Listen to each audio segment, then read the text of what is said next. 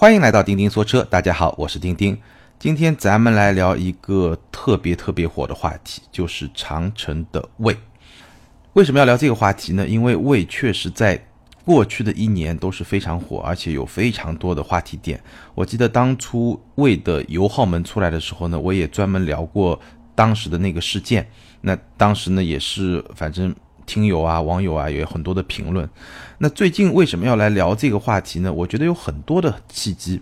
第一个契机呢，是在广州车展之前，广州车展是十七号是媒体日，十五号的晚上，前两天我参加了为这个品牌发布一周年的一个晚会，所以呢，对这个品牌有一些更深入的、更直接的一个了解和认识。然后还有一些契机，比如说呢，我。新创的这个平台上，我们最近发过，或者说上个月和这个月发过几篇跟胃相关的一些内容，那在网络上呢也引起了一定的反响。那我觉得待会儿我可以拿出来说一说。还有一点呢，就是呃，其实直到今天为止，我都没有正儿八经的试驾过 VV 七和 VV 五这两款车。但是呢，VV 七这款车呢，我。前不久呢，有一个非常非常短暂的接触，是我一个朋友的朋友的车，然后非常偶然的一个机会呢，我其实也就开了，我觉得就一公里吧。我们从一个地方要去另外一个地方，那我跟他说能不能让我我来开一开啊？他说那反正也不熟，但是朋友的朋友们他反正想想距离也很近嘛，就 OK，那就让你试驾一下，真的是非常简单的试驾。我觉得这个试驾可能比 4S 店的试驾距离还要短，但总算是有了一个非常。非常直接的吧，一个直接的一个体验和一个感受。当然，我不能说这个是试驾，只能说是一个非常短暂的一个体验。当然，我也看了一下这个车。那有了这么多契机以后呢，我觉得今天咱们再来好好的聊一聊魏这个品牌，以及我现在对这个品牌的一些思考。首先，我跟大家来交流一下，就是跟大家说一说当时参加魏一周年晚会的那种感受。它是一个场。一个馆子就在展馆之外的一个馆子，然后搭了一个一个棚嘛，然后进去呢，一开始就是一个主题，它的主题叫从开创到引领，为品牌一周年庆典。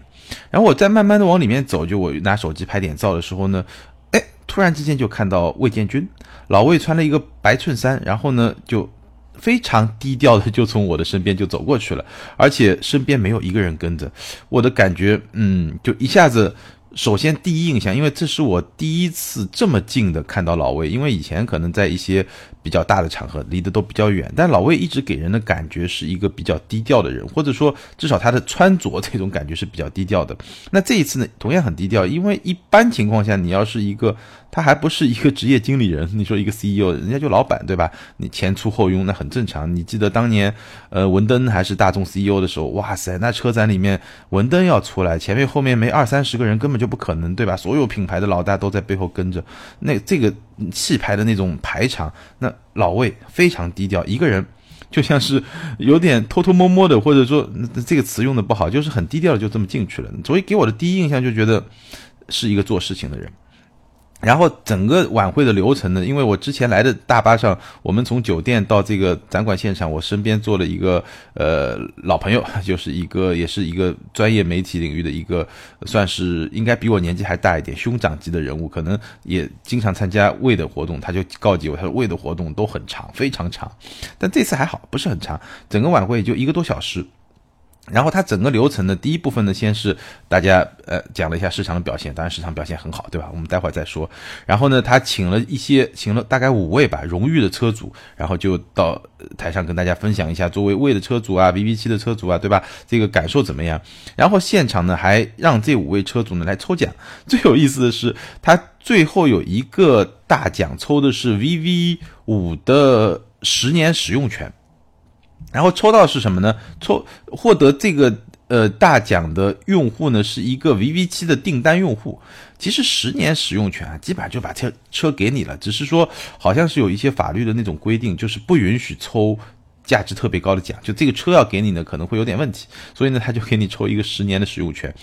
那我就觉得特别有意思，一个 VV 七的订单用户抽到一个 VV 五，他显然他不能退订单，因为退掉订单，他就显然就没有这个抽奖的机会了嘛，对吧？那这车该怎么办呢？送给身边的朋友还是怎么样？哎，这个就不去管他了，就特别有意思。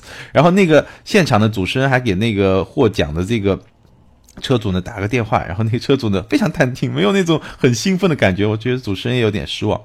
好，这一趴过去以后呢，接下来呢就是一些呃他的 CEO 啊，包括他主管技术的一些高管来介绍了一下二零一八年的计划，包括他新发布的一个平台叫 Pi 四，但这个平台其实本质上跟现在的平台也没什么太大差别，我粗略的看了一眼，没有深的研究。最后的一个环节呢，就魏建军上来做了一个简单的演讲，然后呢就是一个采访的环节，大概是这么一个环节。待会儿我会把在整个过程中他的一些信息，尤其是魏建军他在这个活动上一些发言，包括他在采访环节一些互动的一些呃信息融入到我们待会儿整个节目中去。那我就先简单的介绍一下这么一个流程，以及接下来我们就要讲，在这个过程中，包括结合整个魏在这一年里面的市场表现，我来谈一谈我对这个品牌的认识。好，我们来讲几个问题。第一个问题。从今天的视角来看，魏是一个成功的品牌吗？我的答案是是的。所谓以成败论英雄，对吧？既然你说它成不成功，那只能以市场来考验。我们来看销量，两款车 VV 七、VV 五十月的销量双双破了八千，然后整个魏品牌十月的销量是一万六千一百六十七辆，全国的 4S 店年底达到两百家。那从两款车十月份销量都达到八千辆以上，那显然是一个非常成功的一个品牌了。因为毕竟是一个新的品牌嘛，我觉得用非常成功来形容大概也不为过。至少你说用成功来形容，这个是没有问题的。然后呢，这个未在发布会的现场呢，罗列了一些竞争对手的车型，比如说大众途观十月的销量是三万零五百六十七。本田的 CRV 销量是两万零二百二十四，日产的奇骏是一万八千零四十六，然后魏呢是一万六千一百六十七。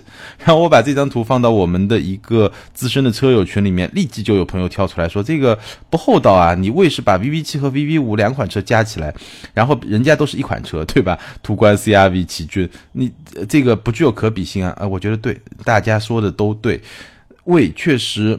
怎么说呢？包括当年的油耗门事件，我始终觉得长城这个品牌，大家都知道，网络上长城水军都很厉害。但是我自己的感觉啊，就是你这么一种营销的套路，我觉得用的不是特别的高级。当然，也许是非常接地气，对吧？对它的潜在用户非常有效，但是确实这种细节上还是让人觉得不是特别的高级，或者说不是特别的大气。就你感觉上老是像一个考试要作弊的学生那样，不是很自信。但不去说它，无论如何，这个量。这个量可以说魏是非常成功的这么一个品牌。然后呢，接下来他也讲了一个，比如说我们在这个发布会上又讲，二零一八年呢又会有非常多的车型上市。比如说今年的广州车展，它亮相了一个插电式的混合动力车型，就是 P 八。这个是明年初会上市，还有三款传统动力的车型也会陆续推出，然后到明年呢会有三百家的授权经销商，从今年两百家到三百家。那从所有的这些数据上来看，我只能说，为到今天为止，从今天的视角来说，是一个非常成功的品牌。尤其对于长城来说，因为我们知道长城从低往上爬的时候经历过挫折，比如说 H 八、H 九，对吧？但是呢。今天的魏通过各种策略，我们待会儿会去分析它为什么会取得成功，至少它是成功的。我记得我在之前写文章啊，包括在呃做节目的时候，我也提到过，魏的销量里面啊，可能至少有一半是 H 六，包括 H 五这些用户转化过来的。我又专门去看了一下，十月份 H 六的销量比去年同期是下滑了百分之十三点五，大概减少了五千多辆。那 H 六减少了五千多辆，对吧？VV 七增加了八千多辆，你自己想一想，可能有一半是自我转化。所以我当时一直的，包括现在我的观点也是，就是魏的品牌，它的这个消消费市场很多其实是把自己的哈佛的一些车主升级成为魏的品牌的车主。所以从这个角度来说呢，它的成功可能会打个折扣。但是反过来，我们有没有想一想啊？就是长城推出魏这个品牌，它的目标是什么？本来就是提升自己嘛。如果你 H 六。你不换一个品牌，你还是拿 H 六来卖，你把配置再往上怼一怼，你能多卖那么两三万块钱吗？可能也很难吧。那就算是把 H 六的车主变成了 VV 七的车主，多让用户掏了那么一点百分之十五啊，百分之二十的钱，我觉得也是一种成功。对对魏来说，对魏建军来说，对长城来说，无疑应该算是一种成功。所以第一个问题，我给一个肯定的结论：从今天的视角来说，魏是一个成功的品牌，没有问题。好，接下来我们来说第二个问题：卖得好的车就是好车吗？也就是说，从产品的层面来说，是不是一款卖得好的车就一定是好车呢？我想我的结论是，卖得好的车不一定是好车，但一定是适合特定市场需求的车。因为你只有适合了特定的市场需求，你才能卖得好嘛。但这个好是不是好车呢？真的很难说，至少不一定，不是百分之一百。我们来简单的分析一下 VV7 的这个优点和缺点。我觉得基本上大家现在可能都不需要讨论太多，因为网络上讨论非常充分。所有的优点啊、缺点啊，虽然说长城的水军很厉害，对吧？长城的这个公关让网络上铺满了关于长城的这种好消息，或者说呃正面的观点，但是毕竟关于这款车的负面的这种观点，或者说对它缺点的挖掘是非常充分的，因为众所周知的原因。那我们可以简单来分析一下，到底这款车的优点和缺点，我给大家来总结概括一下，包括也加入我那么。几分钟吧，几分钟的非常简短的试驾的一种感觉啊，这种我觉得是可以跟我看到的很多关于魏的一些评论，我也专门咨询了我身边好几个专门试驾过 VV7 这款产品的一些非常资深的汽车媒体人，跟我自己非常短时间的这个体验的感觉是完全能够验证的，都是能够 match，都是能够符合的，所以我相信这个这些结论基本上不会有太大的问题。首先，大家公认的这款车的优点是什么？就长得非常霸气，真的是非常霸气。那么大的轮子，而且整个造型确实，我觉得就一眼看，我觉得这个车是二十几万的车，甚至你说是三十几万的车，我都不会太怀疑，没问题。长相霸气，第一个优点。第二个优点，配置高。配置是真的高，我就在这儿不再罗列了。它有什么配置？第三个优点，做工好。这个做工好呢是相对的，我只是觉得我仔细看这个车，它相对于它的价格十来万的价格来说，它的你也不是说简单的做工啊，至少它包了很多皮啊，就这种材质的那种感觉啊，整体的来说确实是好。那它的缺点呢？其实网络上大家也看得很清楚了。第一个呢就是重，这个车很重，这个车。呃，VV7 这个车呢是介于本田的 CRV 和丰田的汉兰达两者之间。CRV 大概是四米五几，然后这个 VV7 呢是四米七五，然后汉兰达呢是四米八五，也就汉兰达比它长那么十厘米，这是它的车身尺寸，然后它又比 CRV 要长那么十几厘米，但是它的。重量接近两吨的这个重量是跟汉兰达是一样的，也就是说汉兰达多出十厘米，但是跟它一样重，大概就这么一个概念。那重带来的结果呢，就众所周知，它油耗高，对吧？就很多车评人，包括当时的油耗门，对吧？包括后面很多车评人，包括我看到很多网站上的一些车主的一些测试数据，现在基本上。它的综合油耗可能就在十三、十四，然后在城市里面开可能会更高一点，对吧？在高速上开可能就在十左右，差不多。我看到很多评论都是这么一个油耗水平。那具体的数字我们不去纠结它，但如果我说我要得出一个结论，说这个车油耗是比较高的，大概不会有什么的悬念。然后还有一个问题呢，就是操控的属性。这辆车 VV7 这个车，我敢说它的操控是中下。首先呢，这个变速箱的匹配就不是特别的好，给你感觉不是一种特别顺畅的一种状态。然后呢，当你在过弯的时候，就比较，呃，怎么说呢，就是稍微速度快一点过弯的时候，你会觉得这个车它的人车的这种信心，就这个车给你的信心不是很足。然后我还听一位比较深度试驾过这款车的朋友说呢，这个车在比较接近极限的这种操。控条件下，它的可控性是比较差的。然后说动力，这款车搭载的是 2.0T 的发动机，加上七档双离合的变速箱，最大马力是二百三十四马力，听上去不错，对吧二点零 T 二百三十四马力，基本上已经接近很多呃主流的二点零 T 发动机的一个高功率版本。但是它的百公里加速要九点八秒。相当于是一个 CRV 的一点五 T 加 CVT，一百九十三马力，它的百公里加速是九点九秒，是一个层次上。当然，这个里面就有很多原因，包括车重也是一个原因，说明这款车的动力啊，虽然说马力不低，二百三十四马力，但本身的动力表现其实是比较一般的。这个我在试这个车的时候也明显感觉到，这个车没有像它的数据显示的那么快，就没有那种强劲的动力，这个感觉是没有的。所以啊，VV 七这个车它是一个优点和缺点都非常明显的这么一个车。我为什么说一个卖得好的车一定是适合特定市场需求的车？因为它的优点和缺点都是比较明显，尤其优点很明显。因为很多人买车的时候，首先看的是优点嘛。它的优点是什么？就是一个非常看上去有。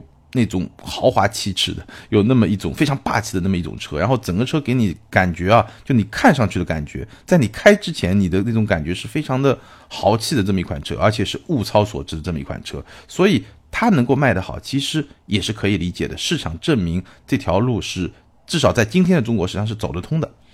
那有时候呢，好和不好，优点和缺点，其实是一一一一件事情的两个方面，它是一体两面嘛。就我们刚才说的优点和缺点，都是有些其实也是相互相辅相成的，就是有优点就会自然会就会有缺点。那我再举一个例子啊，比如说它的车轮，VV7 的车轮标配的车轮两个尺寸，一个是二十寸，一个是二十一寸。那这个车轮好处是什么？显而易见，好看嘛？非常好看，而且这个车轮很厚道。VV7 低配的二十寸的车轮，米其林的履悦这款轮胎是跟凯迪拉克的 XT5 是同款。终端的价格是多少呢？我查了一下，在途虎上的价格是两千块钱一条。我的妈呀，就四条轮胎就八千块钱，你说厚道吧？非常厚道，对不对？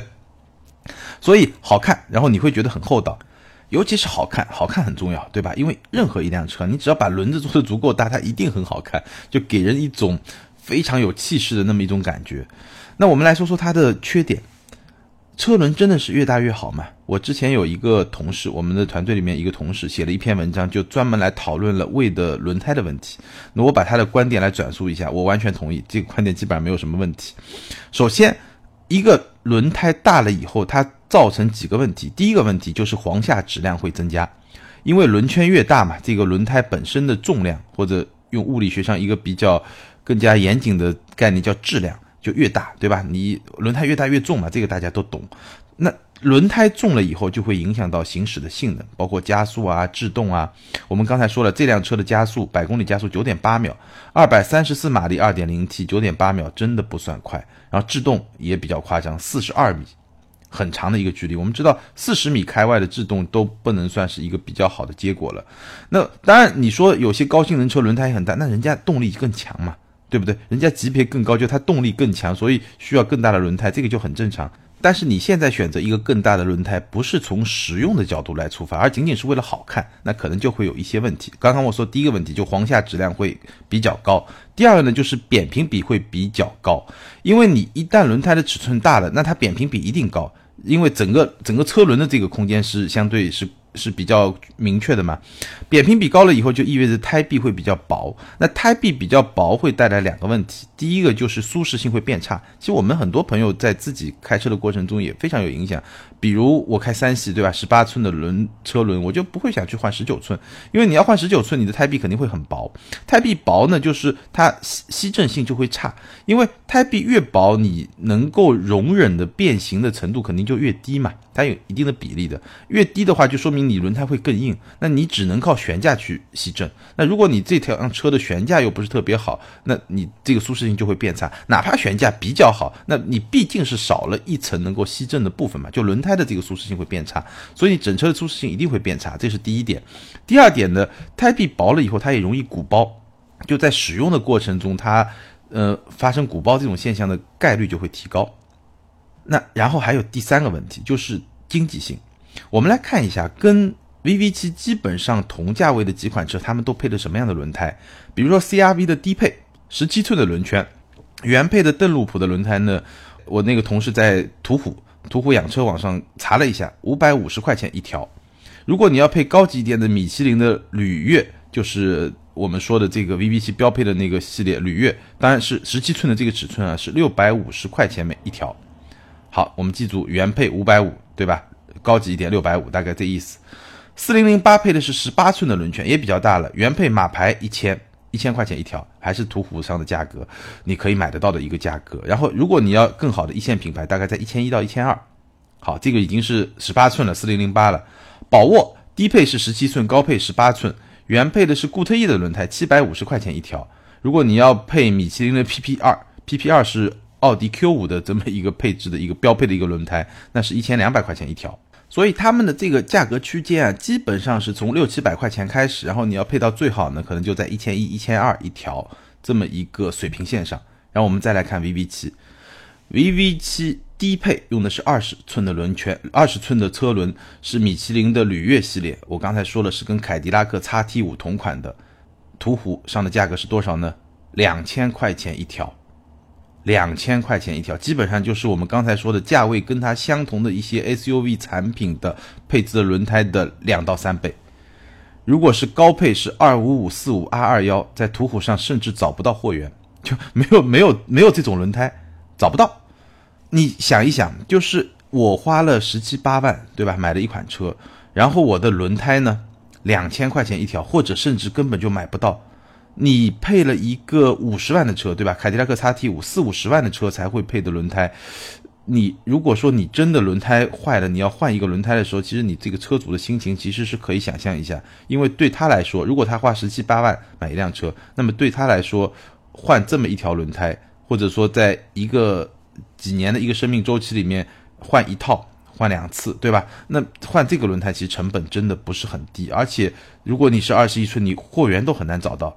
对吧？所以配大的轮胎啊，不仅仅是看上去好看，看上去好看是硬币的一面，但硬币的另外一面其实未必是合适的。我们还没有说你因你为了装下这么大的一个轮胎，你对整个车身的设计需要有一些调整，对不对？比如说你的后备箱就会受到一些影响，甚至你的后排的空间也会受到一些影响，这个都是一个匹配。所以为什么就这是一个很有意思的现象啊？就是说。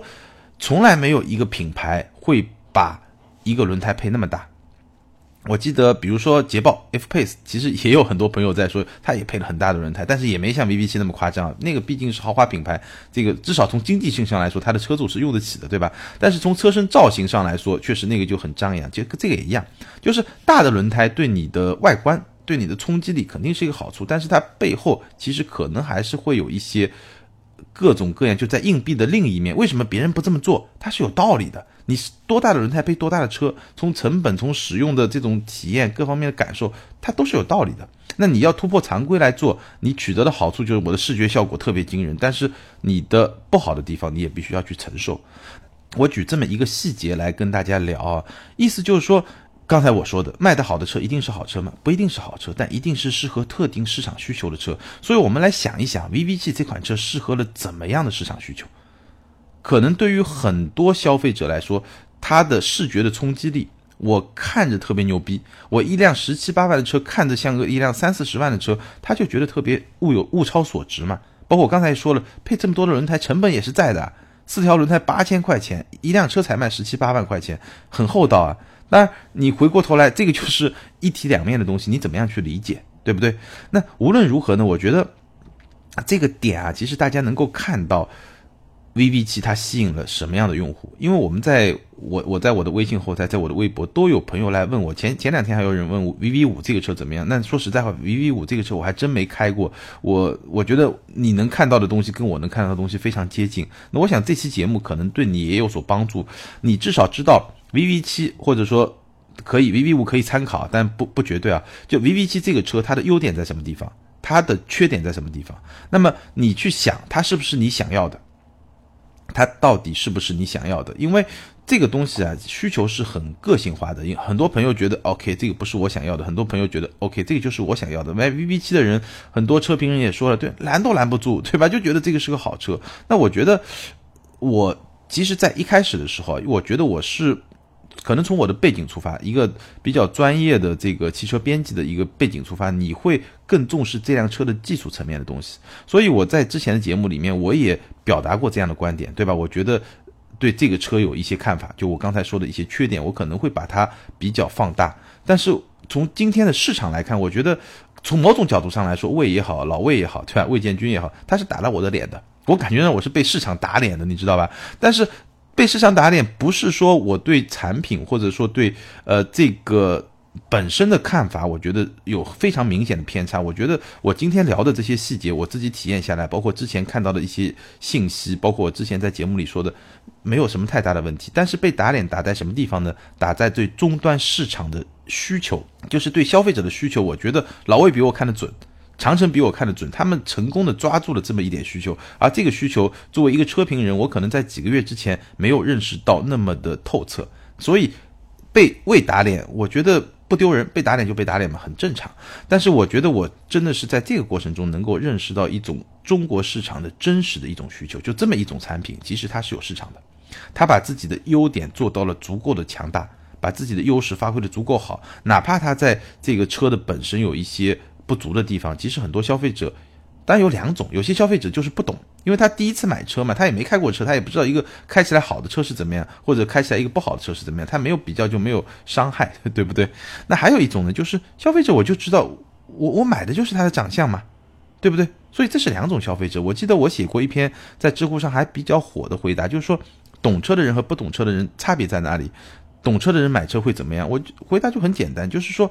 一个懂车的人买车，他首先知道这个车的缺点在哪儿，然后知道这个缺点我是能容忍的，不重要。我更看重的是它的优点，就这样，这就是一个懂车的人。当然，我刚才说这里面还有一种可能，就是你不懂，但是你只看到了表面，你没有看到内在。那还有一种呢，就是你也懂车，你知道那个行驶品质我没那么讲究，对吧？但是我很在乎它的外在，那就完全没有问题，对吧？因为所有的产品它一定是有它的好的地方，也有它不好的地方，对不对？好，那我们接下来说另外一个问题，就是魏选择了一条正确的道路吗？或者说魏发了这么 VV 七、VV 五这样的产品，是此时此地长城能做出最好的选择吗？我其实觉得很大概率就是，因为我觉得我在之前的节目里面也说过，可能从技术上来说啊，这个 VV 七这款车可能没有说什么特别让人激动人心的地方，怎么样，就类似的观点，但是。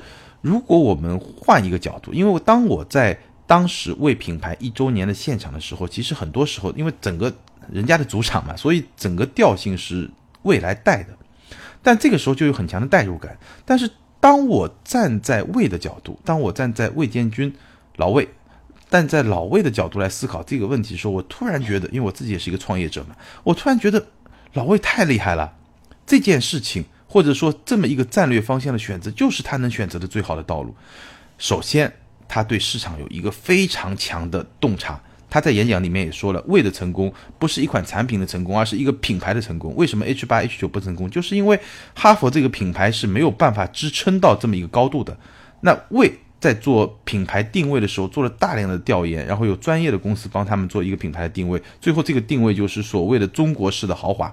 所谓中国式的豪华，就是一个好的产品加上一个新兴的品牌，然后我提供物超所值的这么一种体验，或者说物超所值的这么一个产品，这就是它的定位。然后老魏就在现场非常信誓旦旦地说：“我们就是要终结合资品牌的暴利时代，要终结豪华品牌的暴利时代。”我觉得他们确实对这一点是做出了巨大的贡献。要是没有这么多中国自主品牌，包括长城啊，包括像吉利啊，包括长安，他们在。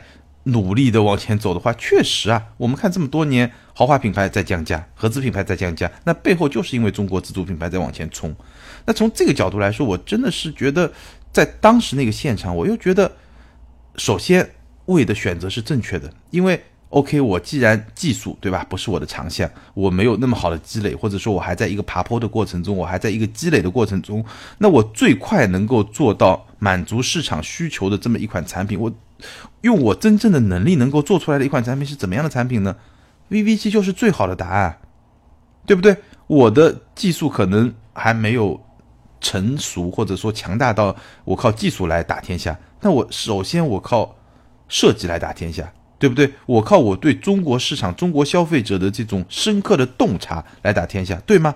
完全没问题。我作为一个创业者，我当然跟老魏差十万八千里，差太远了，对吧？人家是这个中国富豪榜上排得上的人物，但是人同此心，心同此理啊，对不对？从他的一个现状出发，从他看到的市场机会出发，我觉得这个可能就是魏能够选择的最好的一条道路，他就应该找这样的市场空白点去打。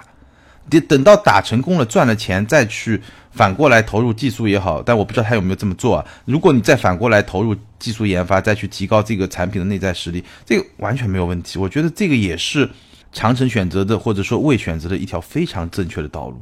所以我突然觉得，哎，好像突然为老魏不仅要点个赞了，真真的是要点个赞。就是虽然说这个产品从我的专业的角度来看，能找到它这个不足那个不足，甚至我觉得有些有些夸张的部分，对吧？比如说刚才我们分析了很长时间的轮胎的选择，但是如果说只有这样才能打动消费者，才能把自己的卖点更好的突出出来，那也是没有办法的事情，对不对？如果你都是很中庸的做法，也许你就出不来。消费者他就喜欢这样，消费者他就不理性，那你。在某种程度上，你也只能去迎合这种不理性，对不对？我觉得也没有问题。那为在这个时候能够取得这个成功，我觉得也是一个天时地利人和的一个综合作用的一个产物。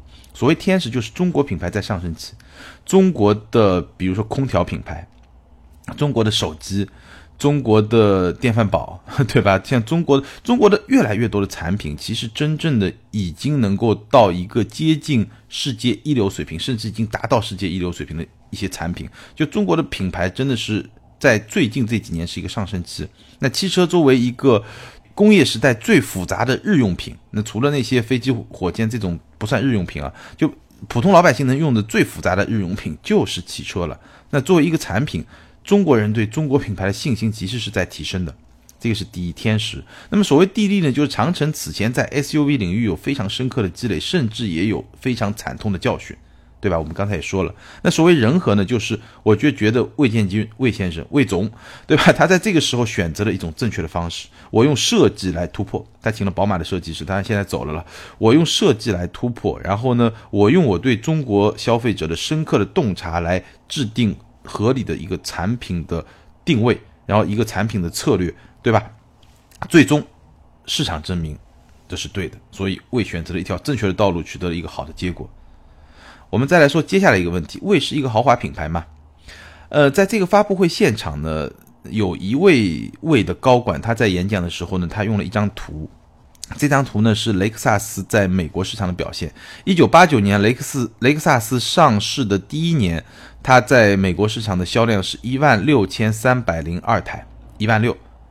我们想起来没有？现在为一个月的销量就是一万六。当时雷克萨斯一九八九年一年的销量一万六，到二零一五年的销量是三十四万，三十四万四千六百零一辆，三十四万。那放这张图，显然。暗示什么？暗示魏是一个豪华品牌。包括魏建军他在演讲中也用了一个有有一句话，我印象中很深刻，就是与 BBA 争锋，大概就这意思吧，就是把自己拔高到跟雷克萨斯、跟 BBA 相提并论的这么一个豪华品牌的高度。但事实上呢，他在比销量的时候，他其实我们刚才说了，比的是途观，比的 CRV，比的是日产奇骏，所以它是一个豪华品牌嘛？老魏定位的豪华品牌，他这么说的。他说：“西方的豪华品牌其实是你买他的车是什么？买了一个好的品牌，送了你一辆车，所以中间的品牌溢价是非常高的，利润也是非常高的。那中国的豪华品牌是怎么样？是买了一个好的产品，加上一个新兴的品牌，品牌溢价是不高的，但这个产品真的是好产品，这个就是中国式的豪华。老魏是这么来。”定义的，那我记得我们的这个平台东巴车志上啊，之前发过一篇文章，是我的我们团队，其实是我的一位听友，一位非常专业的听友。然后呢，我跟他沟通，他现在是我们的撰稿人，他写了一篇文章，就讲魏是中国，他他叫中华田园式豪华。然后他提出了很多的观点，我基本上是比较认可他的一些观点的。那什么是真正的豪华？其实我觉得，嗯。我自己的感觉啊，我觉得豪华有有有很多部分了，对吧？首先你得有一个好的内在的体验，就首先你有一个好的体验，那这个好这个体验是一个很综合的，就是比如说你的驾驶体验，你的驾驶舱里面的那种氛围的那种体验，当然你需要有一些核心技术在背后做支撑，然后你最终能够营造出来的这种体验层面的这种豪华，就是超越于主流品牌，超越于一辆实用工具的这么一种豪华的调性。那魏有没有呢？我觉得魏对于哈弗系列来说，对于我们很多自主品牌来说，它是有一定的提升的，但它远远没有到一个豪华品牌的这么一个高度。我们如果要打一个非常不恰当或者说不是很恰当的比喻，相当于什么呢？魏和哈弗的差别，比如说 VV 七和 H 六的差别，相当于是什么呢？相当于是奔驰 S 级的迈巴赫版和奔驰 S 级的差别。当然，他们本身的这个距离很远啊，但是这种差别你可以去感知一下，就是这是我的观点，就是 H 六和 vv 七的差别，相当于比如说 S 五百和 S 六八零迈巴赫的差别。就是迈巴赫会比奔驰更豪华一点，但它跟奔驰没有本质的区别，或者说它不像当年就几年前迈巴赫这个品牌复活的时候的那种差别，或者说它不是劳斯莱斯和宝马七系的差别。我相信这样大家大概能够理解我的意思。劳斯莱斯比宝马七系可能他们用了同样的底盘、同样的机械结构，对吧？但最终劳斯莱斯就是一个超豪华品牌，宝马七系就是一个豪华品牌，这个就是差别。这个。两个不同的品牌之间的高度的差别，其实是由非常复杂的因素来构成的。它有品牌核心的理念，它打造品牌的这种方式，对吧？包括选材啊、用料啊，包括造车的哲学啊，有多少手工的东西在里面，这是一个非常复杂的一个过程。但无论如何，劳斯莱斯是一个超豪华品牌，宝马是一个豪华品牌，那他们两者之间就是是。是是有不同的 level、不同的层级的，但是奔驰的迈巴赫和奔驰的 S 级，迈巴赫不是一个豪华品牌，它只是奔驰 S 级的一个特别的系列，是这么一种关系。所以我觉得魏和。哈佛的关系是迈巴赫和 S 级或者和 E 级的关系，而不是劳斯莱斯和七系的关系。我相信已经说得很清楚了。你要是不同层级的品牌，你必须有很多比较核心的那种差别，在体验层面啊，在各方面有比较核心的一些差别。而为何 H 六它的差别不是那么核心的？甚至我觉得领克和吉利的，就是我们又要提到这个两个品牌，老是会在一起说，领克和吉利的差别都远远要大于。魏和 H 六的差别，所以我不认为魏是一个豪华品牌。我相信，我记得我在车展做直播的时候，很多朋友也在问，就你们认为什么样是豪华，有没有一个标准？我觉得大家是有一个公认的一个东西，比如说我们现在认为的豪华品牌是什么品牌呢？我们现在认为的豪华品牌可能就是 BBA。宝马、奔驰、奥迪这么 level 的，当然你可以说日系、雷克萨斯、英菲尼迪、讴歌，对吧？然后比如说美国的有凯迪拉克啊、林肯啊，这种是豪华品牌，是大家认的。就你是一个或者沃尔沃，对吧？当然你有一线豪华品牌、二线豪华品牌，这个是有一个共识的，不是说你说你是豪华品牌就是豪华品牌，它里面涉及到一些很复杂的部分，包括产品的部分，包括品牌定位的部分，包括它的背后的历史文化的部分。品牌内涵的部分，这是一个非常、非常、非常强的这么就非常复杂的这么一个体系。甚至我觉得，比如说领克，我也不会认为它是一个豪华品牌，它就是一个比较个性化的一个主流品牌。那魏，在我看来是一个什么样的品牌？它就是。把长城一个自主品牌，因为我们一般对自主品牌的认知会稍微比一个主流的合资品牌可能会低一点。那我觉得魏通过做自己的特点，至少在某些部分确实达到了合资品牌的高度，但在另外一些部分没有做到。在某些部分，它甚至比合资品牌做得更好。大概它就进入到了一个主流品牌的这么一个层级上，但它很难说是一个豪华品牌。所以为在传播的过程中，其实有一些。怎么说呢？有一些自相矛盾，或者说他觉得这样来讲故事对他的消费者更加有效。OK，没有问题。但是我相信消费者的眼睛也是雪亮的，对吧？也不会有人花了十七八万，真的觉得自己买了一辆跟 BBA 能够比肩的一个豪华品牌，也不会，对不对？只是说这么说呢，你可能心里感觉会好一点。好，那么讲完了所有这些以后，我们到底？或者说我到底钉钉到底对这个品牌是一个什么样的态度？是为的粉呢，还是黑呢，还是路呢，还是黑转粉呢，还是黑转路呢，还是路转粉呢，还是怎么样，对吧？我觉得有些事情啊，咱们需要有一个多维的视角，就很难用一个维度来说。最简单的，我如果从三个视角来说啊，第一个，面对一个中国品牌的成功，我必须要欢呼。面对一个中国品牌的成功，从商业上来说，从品牌定位的来说，我要为为欢呼，我要为老魏欢呼，他确实厉害，做得好啊，确实很成功啊，而且对市场的这种把握，对消费者需求的这种敏锐的这种把握，这个我我我在当时的线上我就觉得非常的佩服。就我为什么说这个打打我脸了，但是确实让我学到了很多东西。那如果说从产品的层面来说，那我只能给出一个实事求是的评价，它的优点在哪里，它的缺点在哪里，非常清楚。如果你真的要想买，那如果你能接受它的缺点，OK，没有问题，对吧？或者你觉得它的优点对你的吸引力很大，没有问题。那对产品的层面，一定是一个实事求是的评价。所以不要有标签说，就是你就是不喜欢魏，对吧？你就是这个怎么怎么样？我觉得不需要有标签，就是一个实事求是的评价，这个产品好在哪儿，不好在哪儿，你到底想一想是不是适合你？我觉得这个是从产品层面的评价。那最后呢，作为一个创业者，我觉得我真的是非常佩服，甚至我非常喜欢老魏，因为他在发布会现场答记者问的时候，他表现出来的那种率真。那种真性情，我真的是非常喜欢。我第一次在一个正式的场合能够听到一个汽车品牌的老板，他甚至都不是高层，老板他就在现场痛批经销商，就说你们经销商违背了对我们的承诺，你们宣称自己要投资多少，要要来发展我们的网络，现在太慢了，远远落后于你们自己给我们承诺的这种计划。他用了狠话，他说等我下来治你们，这就用了狠话。当然了。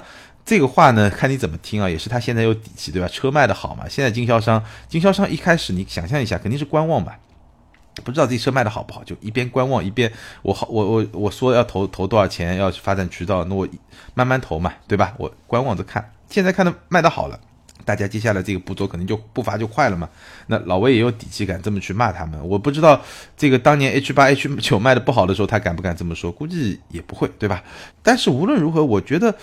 他在整个的过程中，他在整个现场，无论是自己演讲还是说答问这个环节里面，我觉得他基本上不玩虚的，说的都是真话。而且我甚至会觉得，可能他的公关呃会害怕老板这么说话，可可能会这样。当然他水军很厉害，对吧？这个公关可能也不需要那么害怕了。但作为一个老板，我真的觉得，哎，这些方面真的是我。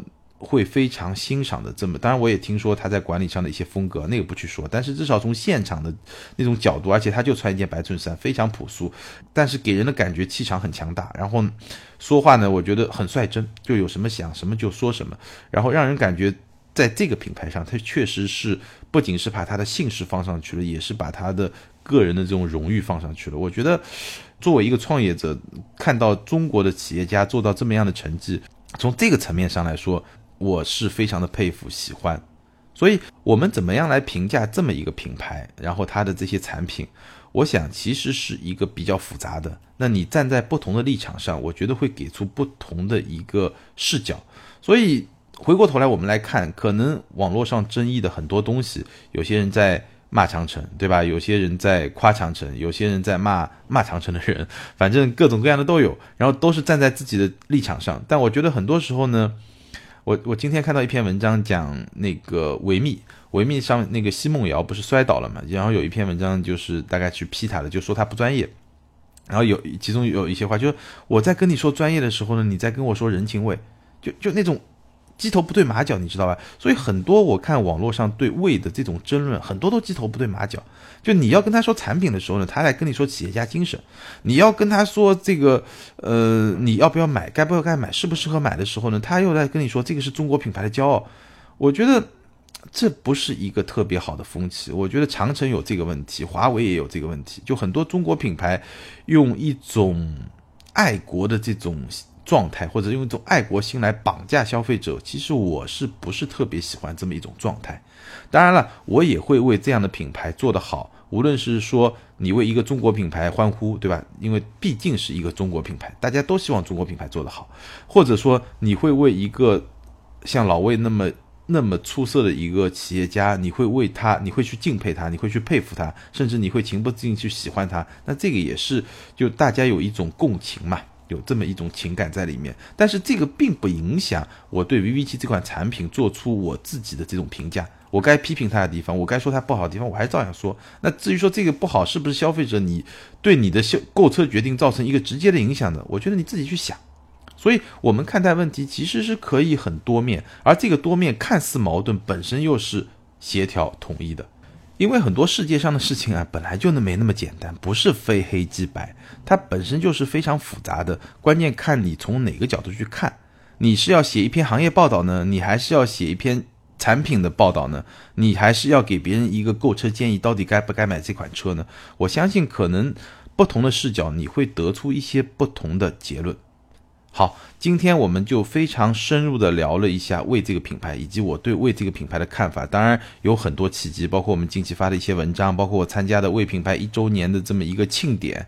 那结合了这么多的信息量，我算是比较完整的把我对魏这个品牌，包括我对 VV 七这款车的一些看法表述的比较清楚了。那大家如果说对今天聊的话题，我相信大家有很多话想说，对吧？欢迎大家在下方评论留言。